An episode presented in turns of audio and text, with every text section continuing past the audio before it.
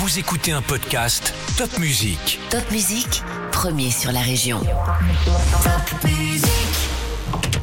Parcours de vie, succès, échecs, astuces et petits conseils. Nos invités montent sur le podium et nous partagent leurs expériences en musique et en anecdotes. Un podcast à emporter partout. La franchise, c'est la duplication d'une réussite économique et commerciale. C'est sûrement la stratégie de développement au service des entreprises euh, la plus performante, la plus rapide et la moins coûteuse. J'ai été le plus jeune franchiseur de France faut être aveugle pour pas voir toutes ces enseignes qui se, qui se développent. Il faut être un bon manager, il faut avoir surtout l'humilité de considérer que sa propre réussite ne repose que exclusivement sur la réussite de ses propres partenaires. Quand on a compris ça, on a tout compris. C'est le pape de la franchise qui monte aujourd'hui sur le podium. Michel Kahn est président de la Fédération des réseaux européens de partenariat et de franchise. Mode de commerce organisé le plus répandu dans le monde, la franchise a vu son influence croître considérablement en France depuis les années 1970. Michel Kahn devient alors le plus jeune franchiseur de France. Une passion qui ne l'a jamais lassé. Son expérience, il la met au service de ses entrepreneurs qui souhaitent développer ou intégrer un réseau organisé, quel que soit le secteur d'activité. Il nous partage son expertise et son regard sur le commerce d'aujourd'hui. Si vous avez la fibre entrepreneuriale, ça promet d'être passionnant. Bonjour Michel. Bonjour Caroline. Alors racontez-moi, qu'est-ce que ça veut dire ça, le jeune franchisé de France Alors c'est un accident de parcours parce que mon intention n'était pas celle-là, elle était d'ouvrir un cabinet conseil pour euh, accompagner des entreprises pour les structurer et les présenter sur les marchés de la franchise et du partenariat. C'est ce que j'ai fait de façon juridique, j'ai créé mon cabinet et puis euh, j'étais jeune, très jeune, je me suis regardé dans un miroir et là j'ai vu un gamin en culotte courte et je me suis dit ça va pas le faire parce que donner des conseils à des capitaines d'industrie ou d'entreprise, euh, c'est pas très voilà. Donc le fameux POC, je me suis dit les valeurs auxquelles je crois, les techniques, les stratégies auxquelles je crois, dont je suis absolument euh, euh, convaincu, eh bien, euh, il faut que je le fasse moi-même, il faut que je le prouve. Alors je me suis dit, euh, il faut que je crée moi-même mon réseau. Et puis, au bout de deux ans, ben, je, si ça marche bien, je le revends et j'ouvre mon cabinet à ce moment-là euh, de façon concrète et pratique. Et pourquoi la franchise? Qu'est-ce qui vous plaisait dans cette idée? Ah bah c'est quoi la franchise si on faisait une, une définition toute simple? La franchise, c'est la duplication d'une réussite économique et commerciale. Mais une duplication qu'on a, euh, comment dire, je crée mon entreprise, je, je, je trouve qu'elle fonctionne bien, le concept est intéressant, je peux franchiser, c'est-à-dire dupliquer. C'est ça l'idée? Absolument. C'est sûrement la stratégie de développement au service des entreprises euh, la plus performante, la plus rapide et la moins coûteuse. Mais il y a des, j'imagine que pour décider de, de franchiser son idée ou son entreprise, il y a un certain nombre de, de prérequis. Enfin, il faut peut-être, je sais pas, est-ce que ça, ça, peut se développer partout? Est-ce que c'est pas trop euh, local? Est-ce que c'est pas trop particulier? Je sais pas. Vous allez nous Eh bien, c'est exactement ce que j'ai fait. Hein. J'ai commencé à créer mon réseau à Strasbourg. C'était quoi comme euh, C'était l'enseigne Felicitas. C'était du loisir pour les personnes seules. Donc, j'ai lancé les croisières pour célibataires, des vacances d'hiver, des vacances d'été, des. Ça, c'était euh, en des, 1970. C'était en 60 71. À partir de là, ça a tout de suite très bien marché et j'ai commencé à dupliquer cette réussite. J'ai trouvé un premier franchisé à Mulhouse, le deuxième à Nantes, le troisième à Versailles. Et c'est parti, j'ai créé un réseau de 88 franchisés en France, une master en Suisse, en Belgique et au Canada. Et alors, vous aviez imaginé votre produit dans l'idée d'en faire une franchise Absolument. Euh, C'était euh, la, la clé, stratégie de départ euh, absolue. Et je me suis dit, bon, bah, au bout de deux ans, si ça marche bien, je revends le réseau. Mhm. Et j'ouvre enfin mon cabinet, mon objectif. C'était votre objectif. Voilà. Première petite leçon, et on apprend, au bout de deux ans, ça marchait très, très bien. Et puis, premier coup de canif avec des contrats qu'on passe même avec soi-même, eh ben, j'ai pas vendu. J'ai gardé mon réseau parce que ça marchait trop bien. Ah, vous ne vouliez plus le vendre Non, je voulais plus le vendre. Je l'ai gardé, mais j'ai quand même ouvert mon cabinet. D'accord. Et j'ai fait appel à mon épouse, à Brigitte, Brigitte Kahn, qui m'a accompagné pour euh, animer ce réseau et euh, m'aider à le développer en même temps que je créais mon cabinet. J'accompagnais mes premiers clients dans l'aventure euh, pour les aider à se développer en franchise et, ou en partenariat, parce que franchise est devenu un terme générique. Euh, il n'y a pas que la franchise, le commerce organisé indépendant, ce sont des réseaux aussi de concessions, par exemple, que l'on trouve davantage dans le secteur automobile, Oui. ou alors euh, la commission affiliation que l'on trouve davantage dans l'équipement de la personne, ou la coopérative, euh, qui est un système euh, de commerce euh, organisé associé qui se développe peut-être un peu plus dans la grande distribution alimentaire. Ce sont des commerçants ou des entrepreneurs évidemment qui sont juridiquement et économiquement indépendants. Ils s'adressent à une enseigne euh, Prenons par exemple euh, la Pizza Nico, pour citer une enseigne régionale que l'on connaît bien. J'ai envie de créer une pizza de Nico. Je m'adresse à la tête de réseau et on me propose des formalités euh, d'intégration dans le réseau, c'est-à-dire je vais payer un droit d'entrée ou une redevance initiale forfaitaire ou euh, peu importe pour acquérir toutes les connaissances, euh, toutes les compétences et m'apprendre le métier, euh, la fabrication des produits, le management, euh, comment recruter le personnel, comment acheter, comment faire de la com pour trouver des clients. Voilà, donc je suis formée Absolument. euh, à, à la pâte maison. Tout à fait, tout Et à fait. alors maintenant, j'ai envie. Je euh, peux être un non-initié, je n'y connais rien. hein, je, voilà, on m'apprend absolument tout.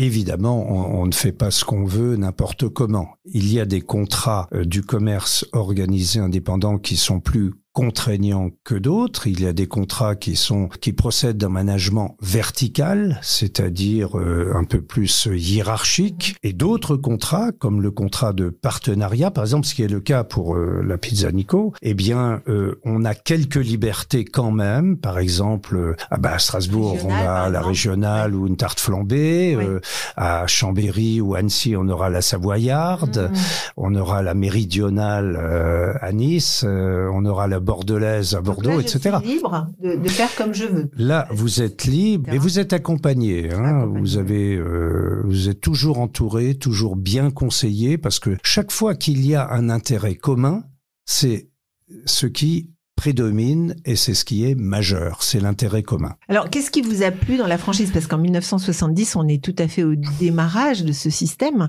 Comment vous l'avez connu et qu'est-ce qui vous a donné envie de, de conseiller les autres? Je vais ouvrir une petite parenthèse, un petit mot d'histoire. J'ai dans ma collection personnelle le premier contrat de franchise qui est daté du 4 mars 1232. Donc nous sommes en plein Moyen Âge. Le franchiseur, c'est le comte Thomas de Maurienne et qui traite des franchises de la ville de Chambéry.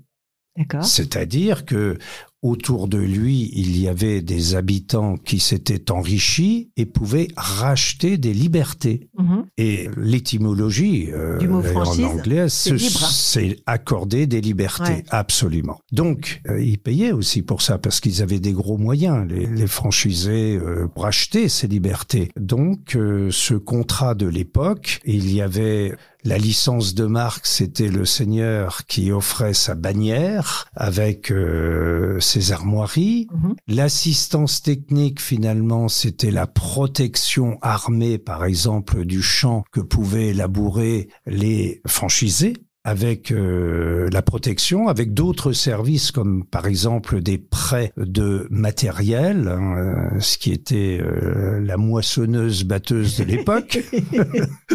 ils avaient accès à des produits qu'ils payaient beaucoup moins cher parce que ils achetaient en commun et en contrepartie ils payaient des royalties, ils payaient des redevances. Alors à l'époque ça s'appelait, rappelez-vous, euh, la gabelle, la dîme, l'impôt sur le sel et il reste de toutes ces dernières féodalités on va dire, des expressions courantes comme la franchise douanière, la franchise euh, diplomatique, euh, la franchise euh, fiscale, postale aussi, et des lieux là où ça s'est passé. Mhm. Ces lieux, par exemple en France, toutes les villes qui s'appellent villes franches, ah ouais. Ce sont des villes franchisées. D'accord. Et ces fameux franchisés qui avaient de l'argent, qui s'étaient enrichis, bah, c'était des bourgeois et la rue ou la place des francs bourgeois, c'était des franchisés bourgeois. Ah.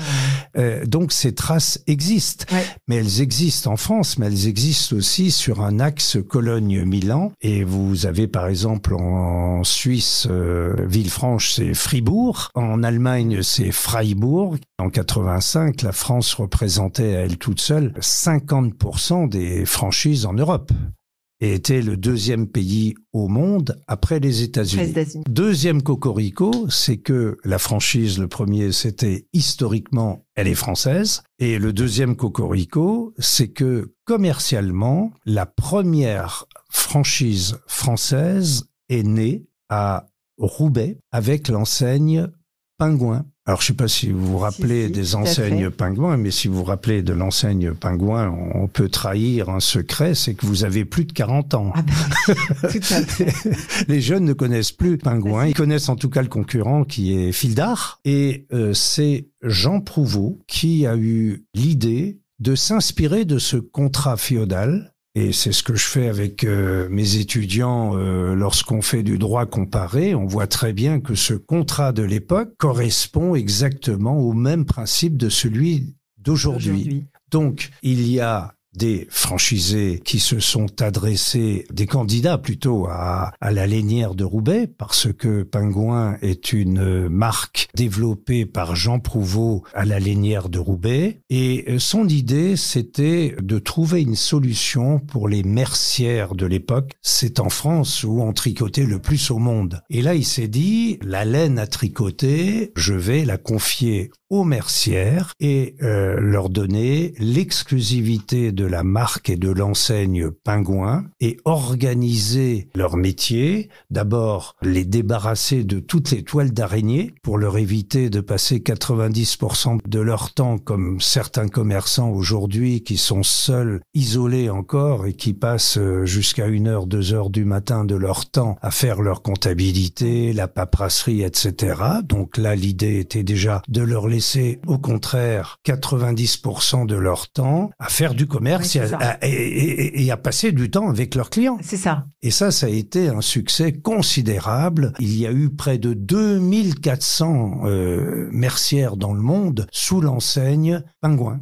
Et ça, c'était le premier, franchiseur, français. Et le deuxième, c'est Alfred Sloan, qui lui était président de General Motors aux États-Unis. Alfred Sloan euh, avait un, irritant énorme sur son parcours de développement stratégique. C'était la fameuse loi antitrust aux États-Unis qui frappait à ce moment-là euh, la distribution nord-américaine. Et Jean Prouveau lui a soufflé à l'oreille de contourner cette loi en utilisant la stratégie de la, franchise. Et ça a été un succès énorme pour euh, General Motors dès 1930.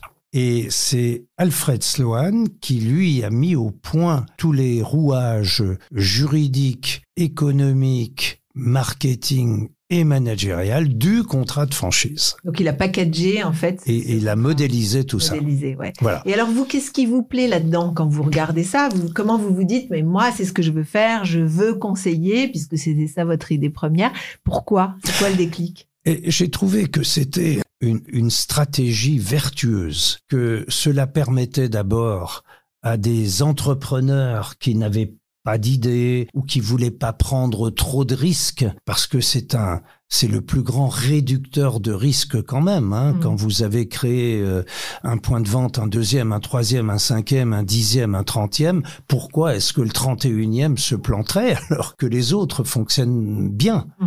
Et c'est beaucoup plus risqué quand on crée sa propre entreprise, on ne sait pas où on va. Le banquier, lui, euh, il étudie le projet d'un autre œil, mais quand le banquier voit que c'est la duplication d'une réussite économique et commerciale, il est quand même euh, lui aussi beaucoup beaucoup plus serein de prêter de prêter de l'argent. Ça a été d'abord euh, un déclic où je me suis dit euh, euh, c'est formidable pour aider les gens à entreprendre. Ça vous découvrez ça pendant vos études? Je le découvre oui à l'occasion d'un d'un mémoire que j'ai fait en Allemagne dans une industrie dentaire où j'ai découvert un contrat de franchising. Alors, euh, je ne savais pas ce que c'était, franchising, donc je me suis documenté et j'ai trouvé euh, cette idée tout à fait euh, explosive, géniale, parce que c'est la stratégie qui vraiment permet de se développer beaucoup plus vite que toutes les autres stratégies, de prendre les marchés avant les concurrents, d'imposer son enseigne et sa marque. C'est ensuite la stratégie, c'est la seule aussi qui permet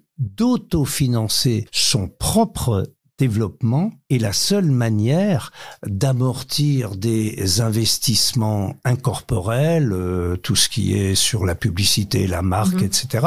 Et de très loin, c'est la stratégie la moins coûteuse pour se développer. Donc j'ai trouvé que des avantages et je l'ai vécu moi-même hein, sur le terrain. Donc j'ai été le plus jeune franchiseur de France. Alors euh, je l'ai pas vendu au bout de deux ans, mais je l'ai vendu au bout de 20 ans, tout en ayant mon cabinet. Donc l'expérience est très longue. Pendant une vingtaine d'années, heureusement que encore une fois mon épouse était là et je l'ai vendu pour des raisons de, de santé qui l'avaient frappé. Je l'ai vendu tout simplement, alors de façon tout à fait naturelle, à une master franchisée qui s'est associé avec deux autres franchisés. Vous voyez, tout ça, c'est un système vertueux. Vous avez préparé votre avenir, vous avez préparé euh, la transmission ou la cession, selon le cas. Il y a des techniques qui sont propres à chaque euh, euh, vision d'entrepreneur qui crée son entreprise. C'est vrai, euh, tout ce que vous dites, ça paraît euh, formidable. Quand on a un regard, euh, on prend un peu de recul, moi je me dis c'est bien les franchises, mais alors tout le monde fait la même chose. C'est-à-dire que vous allez dans un centre-ville, vous avez partout les mêmes enseignes. Il n'y a plus de différence entre, enfin plus ou moins, différence entre les villes, entre les régions, entre. Vous allez me dire non. Non, je vais vous dire un grand oui, Caroline, un grand oui, parce que c'est ce que, ce que j'ai entendu euh, jusque dans les années 87, 88. Je n'ai entendu que ça et je me suis dit, mais c'est vrai, mais il, il faut pas entrer dans, dans la standardisation des centres-villes. Mais l'enseigne est vertueuse aussi. C'est un tiers de confiance pour un public et de, oui, vrai est rassurante euh, aussi. qui vous, qui vous indique, qui vous donne des messages. Euh, il vous est sûrement arrivé de passer la nuit euh, en réservant un hôtel à Nogent-le-Rotrou, mais il n'y a pas d'enseigne nationale là-bas. Il y a des petits hôtels. Vous ne savez pas ce, ce qui vous attend mmh.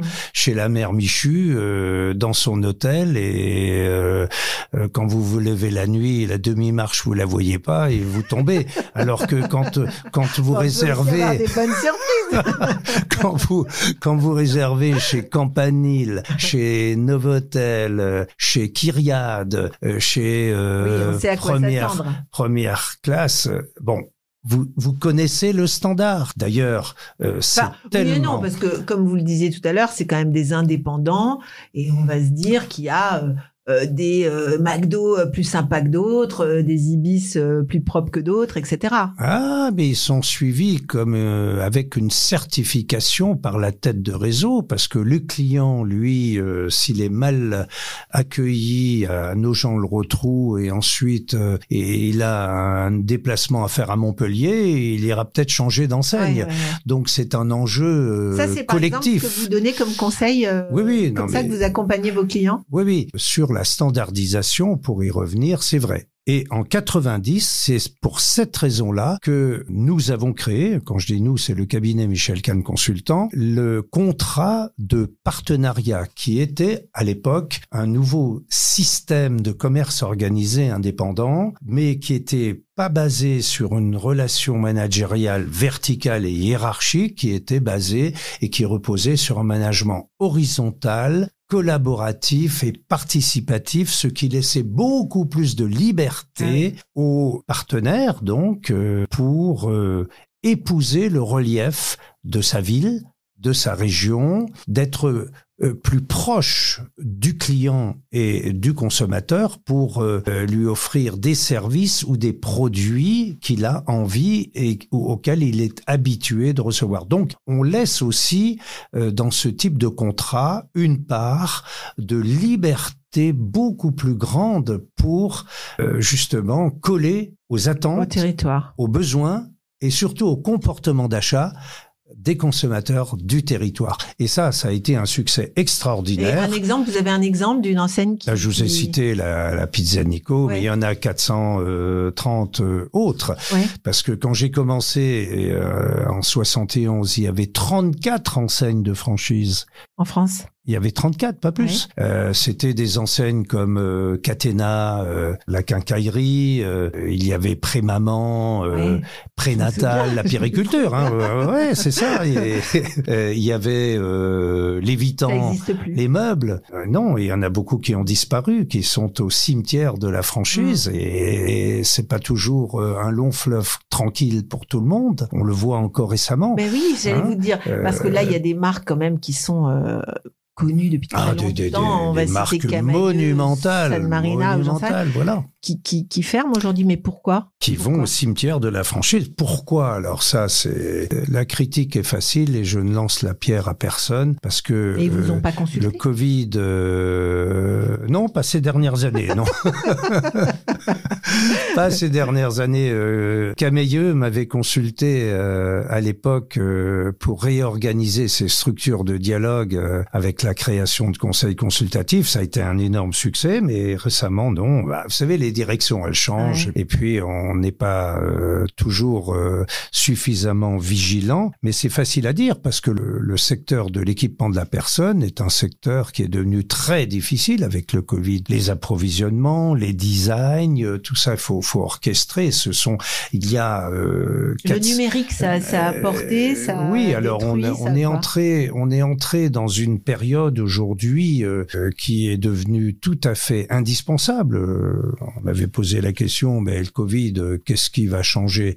J'ai toujours répondu, rien ne va changer, mais ah tout va s'accélérer. Et nous étions depuis deux décennies dans une mutation profonde qui a commencé. Et alors évidemment, avec le Covid, ça s'est accéléré, on l'a bien vu, parce que un consommateur qui change radicalement, la notion de fidélité euh, s'est évaporée, euh, on picore à droite, on picore à gauche, on va sur Internet, on recherche des chaussures qui vous plaisent, on va essayer euh, chez les 50 marchands de chaussures et trouver la bonne référence et la commander sur Internet. Mais il y a plein de comportements comme ça des comportements nouveaux. Donc la distribution s'est réorganisée. Nous avons mis en place des protocoles qui sont euh, tout à fait vertueux et bien modélisés pour accompagner les entreprises dans le monde du figital, c'est-à-dire conserver et améliorer les, la relation physique à travers des points de vente sur le territoire avec les clients, mais en même temps euh, de pousser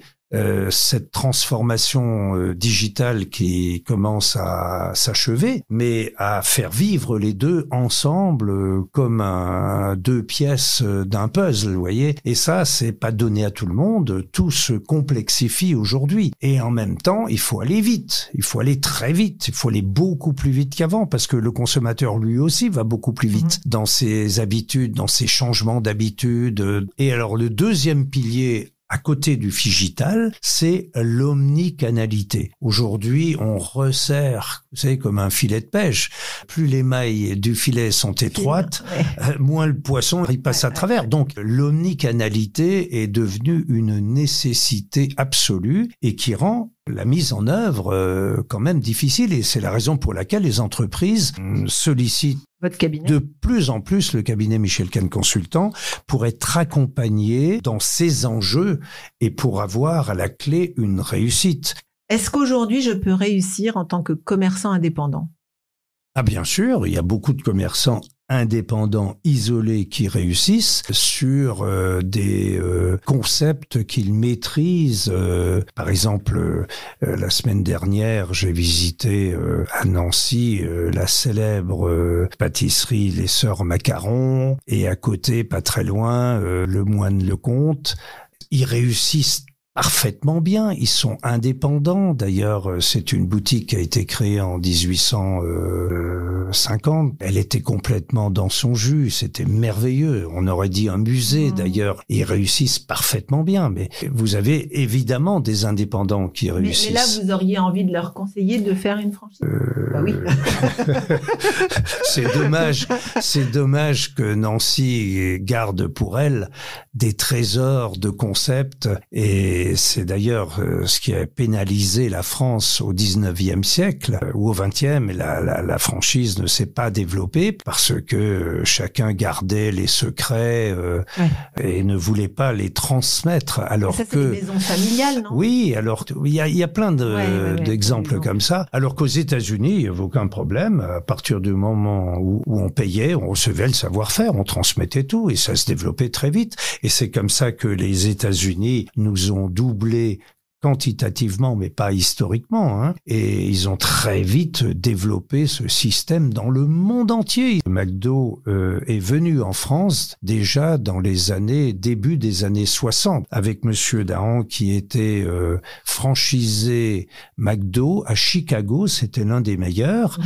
et il voulait euh, revenir en France et il a proposé à Ray Kroc d'ouvrir euh, un McDo à Paris. Et les Américains, ils sont très forts, mais souvent ils se plantent euh, lorsqu'ils font d'exportation, lorsqu'ils viennent euh, à l'export. Et ça a été le cas justement de, de McDo, McDo première génération. Euh, Dahan, euh, qu'est-ce qu'il a fait? Il a monté le premier McDo euh, en face de la gare du Nord, et puis il en a monté 14 autres et il s'est écarté du concept, vous voyez? Quelqu'un qui était un des meilleurs franchisés, arrivé en France, je sais pas, il était peut-être inspiré par euh, le Mais alors là, comportement là, ça français. veut dire qu'à ce moment-là, il n'y avait pas les garde-fous dont vous parliez tout à l'heure. Il n'y avait pas les garde-fous. Et nous les avons modélisés pour la France, justement. Et ça s'est mal terminé avec euh, McDo parce que il y a eu un énorme procès euh, dont le jugement euh, fait euh, 477 pages. Alors, je sais pas si vous vous rendez compte. McDo a gagné son procès euh, parce qu'il respectait plus le concept et puis finalement il a descendu l'enseigne. Hein, et a été condamné. qui a attaqué Ah le, oui, franchiseur euh, McDo français. a repris son enseigne Mhm. en disant moi je ne tolère pas de laisser mon enseigne euh, avec une prestation de service aussi médiocre, avec un irrespect du concept et pénaliser le consommateur. Ces 14 magasins ont pris l'enseigne au kitsch. Et ensuite, euh, vous voyez, il est redevenu indépendant avec un, quand même un réseau de 14 points de vente, ce qui est pas mal. Et il s'est dit, Monsieur Dahan s'est dit, ben je vais euh, maintenant euh, être franchiseur moi-même et je vais développer. Seulement, euh, c'était un très bon franchisé, mais c'était pas un très bon franchiseur parce que être euh, tête de réseau, c'est un métier Oui. et un métier qu'on apprend. D'ailleurs, moi, j'ai créé à la fac de droit de Strasbourg avec le professeur Jean-Jacques Burst le CETIF, qui était le Centre d'études internationales de la franchise. Et c'est un métier qui est un métier maintenant qui est complètement euh, reconnu, modélisé. Et de toute façon, ça correspond aux conditions de, de succès. Eh bien, il s'est planté, comme se plante encore aujourd'hui. Vous avez euh, chaque année, euh, je vois arriver à la fédération que je préside, à l'IREF, on voit arriver 260 nouveaux concepts en France. Mais euh, sur ces 260 nouveaux concepts, en moins de trois ans, il en restera que 17 Ah et en moins de 5 ans, il en restera plus que 5. Donc vous voyez que c'est un métier. Ouais. Et ces gens qui se plantent, eh bien ce sont des gens qui euh, ne sont pas accompagnés ou des gens, ça c'est encore pire, qui sont mal accompagnés. Non, mais alors, est-ce que ça veut dire que toute idée ne peut pas être dupliquée ou bien que toute idée peut être dupliquée mais qu'il y a des règles? Non, toute idée ne peut pas être dupliquée. Euh, je me souviens d'un chirurgien qui avait mis en place une technique opératoire avec un appareil. Il voulait euh, franchiser euh, sa technologie Ah et son service. L'appareil était parfaitement utile, mais la technique opératoire, le geste opératoire nécessitait quand même la dextérité. Et tous les chirurgiens n'ont pas la même dextérité que euh, celui qui voulait euh, dupliquer sa réussite. Un autre décorateur euh, parisien, célèbre décorateur parisien qui est venu me voir, là aussi, je lui ai fait comprendre que nous, on pourrait pas l'accompagner parce que ce n'était pas duplicable, c'est pas transmissible parce que sa sensibilité, sa, sa, son sens artistique il aurait fallu qu'il soit là, présent en même temps, partout, dans toutes les villes de France. Donc c'est pas possible. Ce que vous dites là, c'est que quand c'est l'humain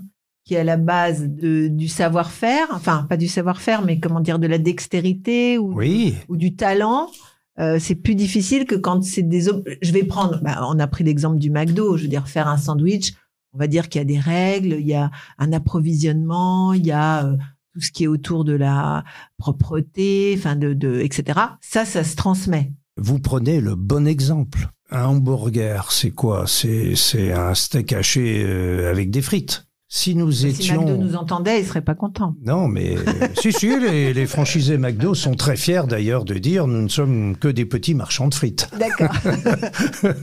mais si nous étions 40 personnes autour de ce plateau. Et si les 40 personnes avaient la même qualité et le même poids de viande, nous aurions 40 sandwichs différents. Voilà. Or, McDo a la capacité de distribuer dans le monde 57 millions de hamburgers tous les jours qui ont, sauf des conditions nationales déjà modélisées dès le départ, avec des différences, mais ils ont tous, ils pourraient avoir tous, la même odeur, la même saveur, le même rendu gustatif et olfactif, le même plaisir, la même souplesse euh, au moment de le manger. Les 57 millions, vous vous rendez compte ce que ça veut dire? incroyable. Ce qu'ils arrivent à faire. Donc, euh, dans certains cas, euh, ce qui n'est pas duplicable pourrait l'être faut modéliser les choses, faut réfléchir, et c'est là où euh, nous venons avec euh, notre savoir-faire réseau comme euh, un tout indivisible se coller au savoir-faire métier et créer un attelage vertueux qui aboutit à la réussite. Donc réfléchir comment réduire les erreurs parce que quand on fait ce qu'il faut faire selon les procédures qui sont écrites et mises en œuvre avec les appareils qui sont déjà pré-réglés dès le départ, le résultat est, est, le bon résultat. C'est quoi votre euh, plus belle réussite, votre fierté? Oh, écoutez, il y en a beaucoup. Hein. C'est que euh, j'ai eu la chance de commencer tôt. Euh, je vous disais qu'il y avait 34 enseignes euh, au début. Aujourd'hui, nous avons dans tout le commerce organisé indépendant, nous avons 2300 réseaux en France. 2300 réseaux. En dessous, nous avons 178 000 entreprises affiliées, 1 450 000 emplois et un poids de 220 milliards. Partout, on voit euh, des, les enseignes nationales. il y a des conditions de duplication qui sont des conditions euh, qui correspondent à une modélisation où la créativité est très importante aussi.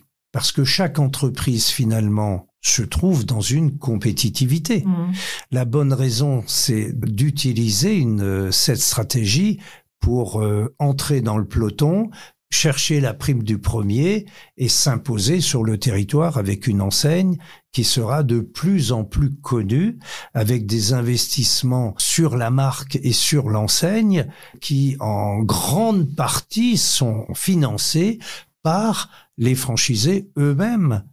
Mais c'est très vertueux, c'est-à-dire investir euh, de la publicité, de la communication et du marketing pour une marque qui ne sera jamais la vôtre. Oui, mais c'est cette marque qui vous fait euh, développer votre fonds de commerce.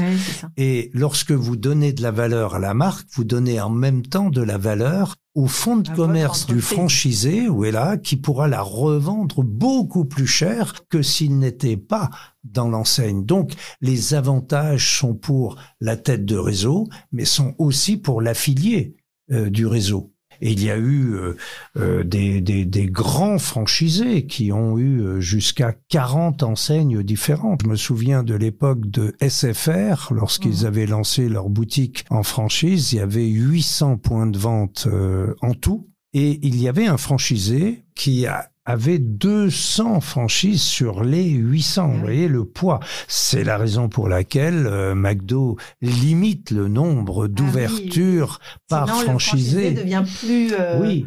Fort que. Il y a un ratio aussi que l'on recommande dans les réseaux, c'est d'être entre 25 et 30% presque, disons autour de 25 qu'il faut avoir en unité propre.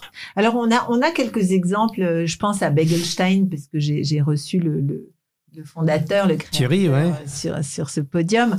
Euh, lui, au départ, il a une idée. Il a une idée. Il va faire des bagels. Euh, il fait un petit magasin à Strasbourg. C'est quoi le moment où on, où on passe le cap et on se dit je peux en faire une franchise? À quel moment on vient vous voir? On vient souvent nous voir quand on sent qu'on réussit. Donc, j'ouvre mon magasin. Euh, j'ai pas forcément un savoir-faire euh, particulier. C'est un petit peu l'occasion qui fait le larron, comme on dit. Ça marche? Et à quel moment je me dis, je fais une franchise? Au moment où Michel Kahn vient dans mon magasin? Non, c'est souvent, euh, c'est souvent la démarche euh, spontanée et la démarche spontanée euh, fait que on se dit, bah j'ai un potentiel, j'ai un potentiel maintenant.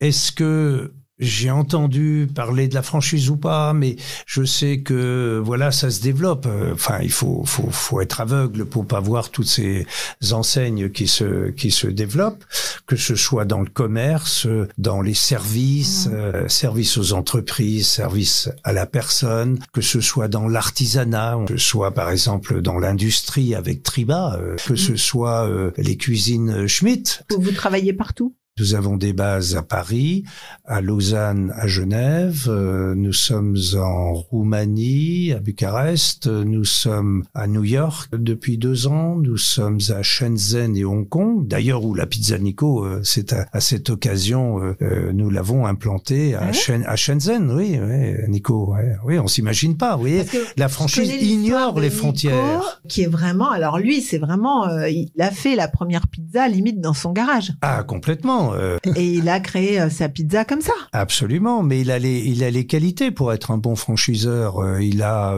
il a la, notion du, du, management, il a la notion de la proximité. C'est quoi la valeur la plus importante? Oui, il faut être un bon manager. Il faut avoir surtout l'humilité de considérer que sa propre réussite ne repose que exclusivement sur la réussite de ses propres partenaires. Quand on a compris ça, on a tout compris. Et ça, ça se fait à l'échelle d'un réseau et surtout dans les réseaux de, de partenariat, vous avez euh, ce qu'on appelle la fertilisation croisée. Les uns échangent les réussites et les échecs des autres pour euh, voilà pour avancer et pour performer à ce niveau-là. Parce Donc que beaucoup beaucoup de communication interne, si on peut dire. Beaucoup de communication interne beaucoup de communication externe parce qu'un réseau ne doit pas être statique. Un réseau est toujours en mouvement, mm. tant dans l'évolution de ses savoir-faire que dans le développement territorial et être présent euh, partout. La franchise ignore les frontières.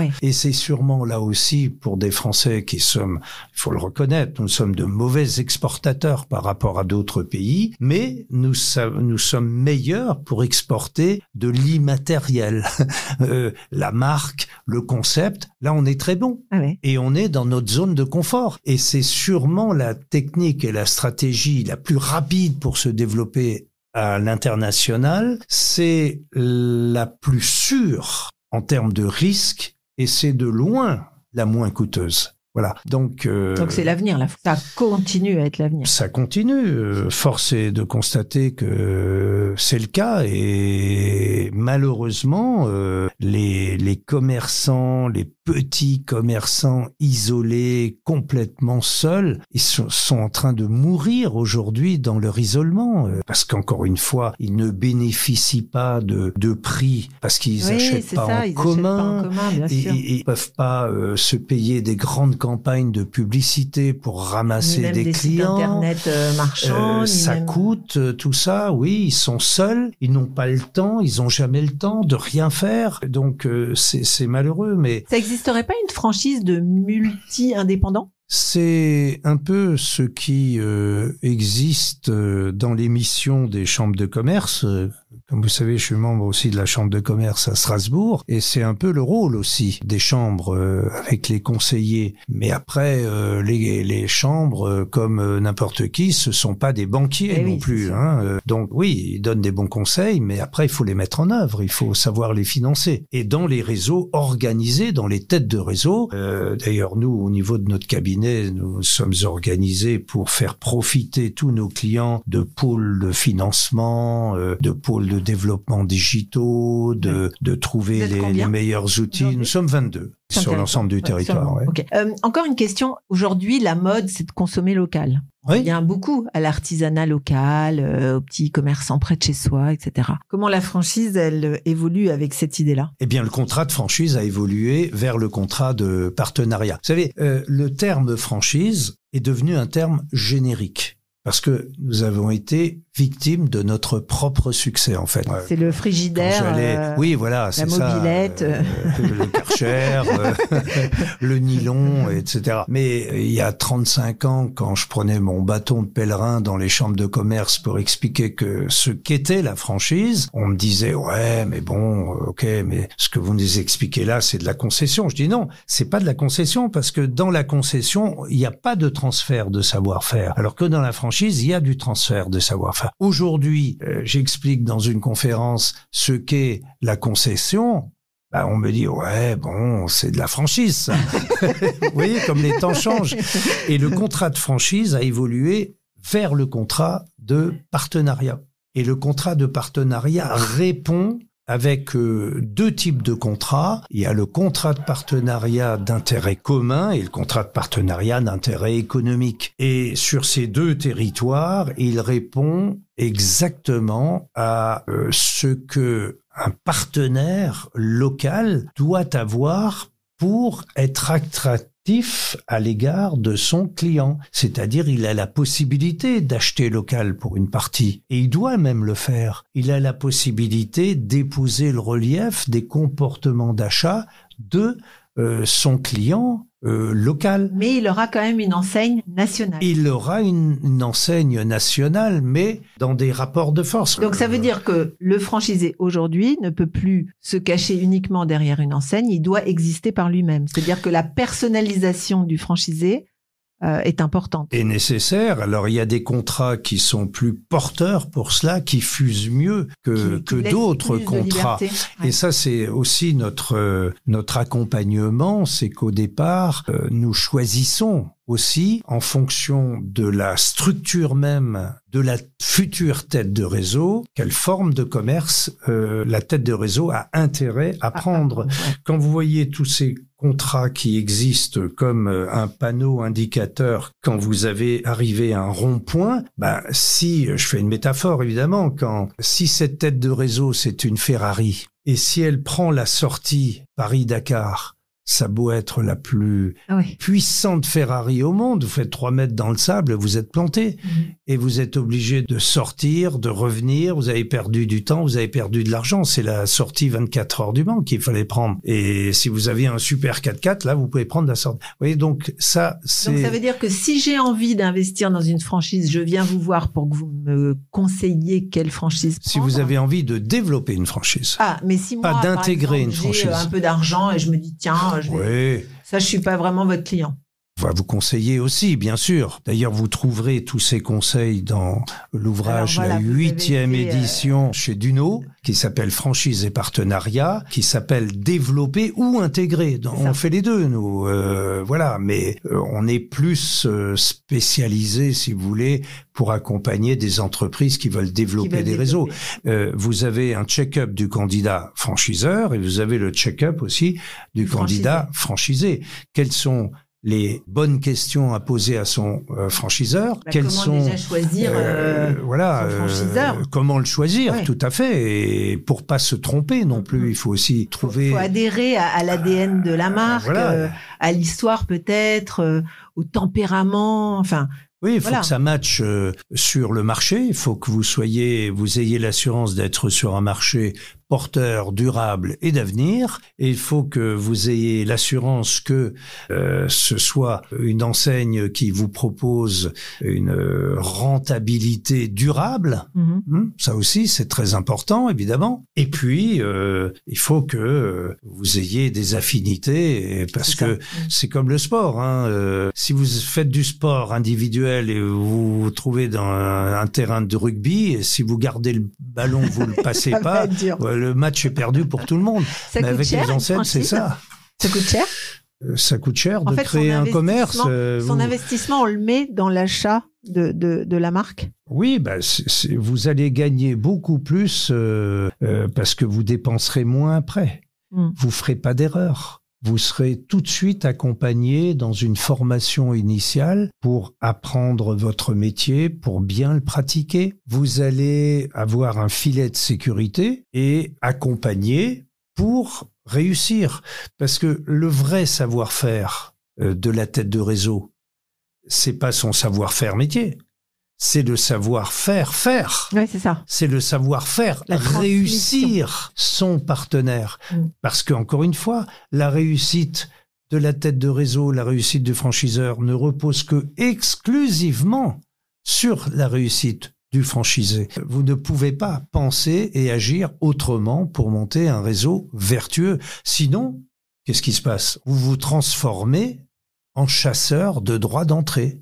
Donc vous prenez de l'argent à des candidats. Mhm. Vous n'êtes pas en mesure d'apporter des services en face ou vous les apportez pas parce que ça, vous coûte de l'argent, ça meurt. Ben, ça meurt. Il faut avoir déjà le local, par exemple, ou il faut déjà avoir où, tout est possible? Selon les enseignes, euh, on demande euh, aux franchisés d'avoir local, mais dans la plupart des cas aujourd'hui, comme je vous disais, nous avons nous un pôle pour accompagner le financement, euh, nous avons un pôle aussi pour trouver les bons emplacements, parce que ça aussi c'est un métier. Donc de plus en plus, c'est un service que la tête de réseau va apporter à son candidat pour l'aider à trouver le bon emplacement, le bon local, d'être accompagné dans la négociation du bail avec le, le bailleur pour défendre les intérêts de son futur franchisé.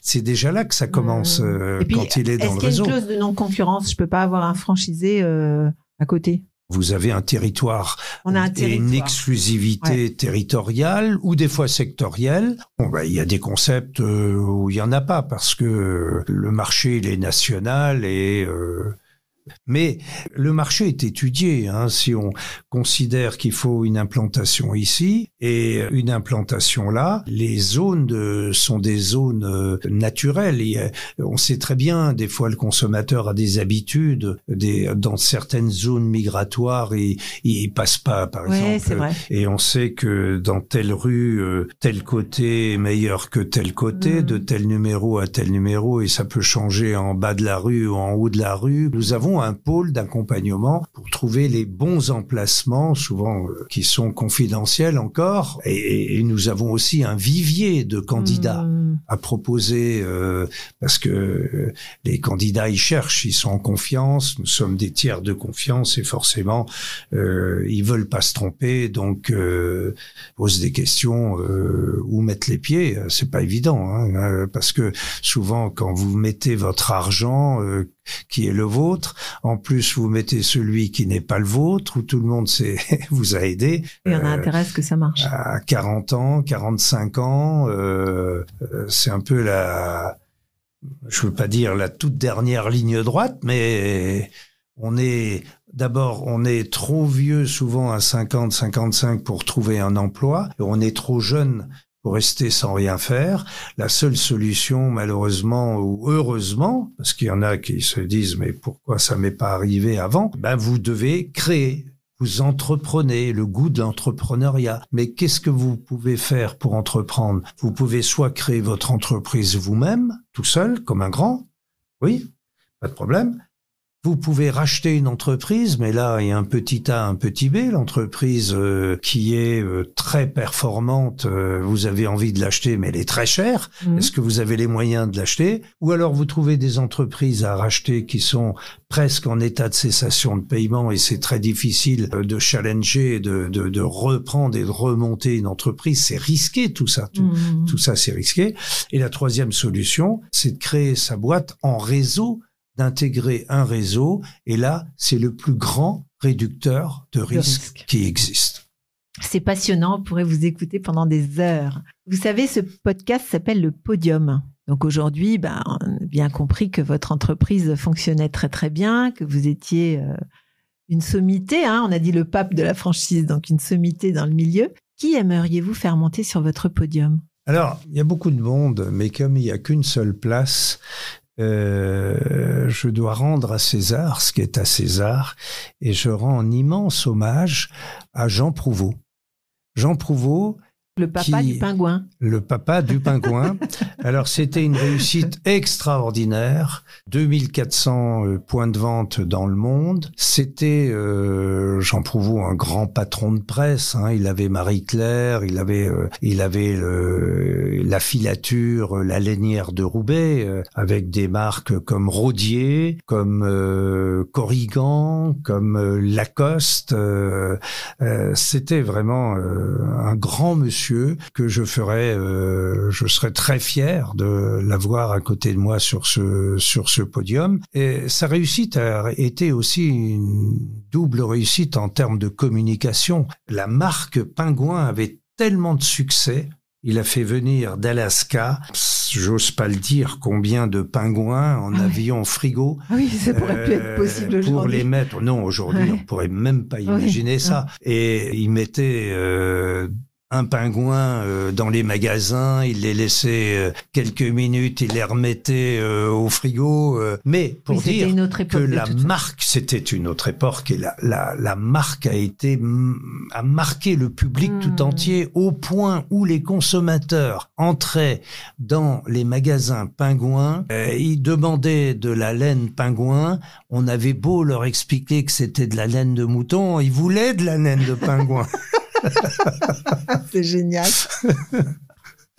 Donc vous voyez euh, euh, l'impact euh, de la marque. Ouais. D'ailleurs nous, quand on accompagne une une entreprise, nous avons un savoir-faire particulier pour valoriser et capitaliser l'enseigne. En France, on ne connaît pas en comptabilité française la, la valorisation des éléments d'actifs, euh, ce qui fait qu'on s'y intéresse pas trop. Mais euh, en comptabilité anglo-saxonne, en Amérique du Nord, la, la première chose qu'on regarde, c'est la valeur de la marque. Hein. La- vous avez des valeurs euh, qui sont Mais d'ailleurs, euh, il y y a des anciennes marques aujourd'hui qui se rachètent où on rachète que la marque, que le nom. Bien sûr, on achète que le nom. Vous pouvez avoir un compte d'exploitation qui vaut zéro, mais la marque peut valoir euh, énormément d'argent. Mhm. hein. Euh, ça, euh, regardez, euh, Google est valorisé, je crois, pour euh, dans l'ordre de 312 milliards de dollars. Apple un peu moins, etc. Microsoft, euh, Amazon. Et on arrive aux franchises. Vous prenez euh, McDo est valorisé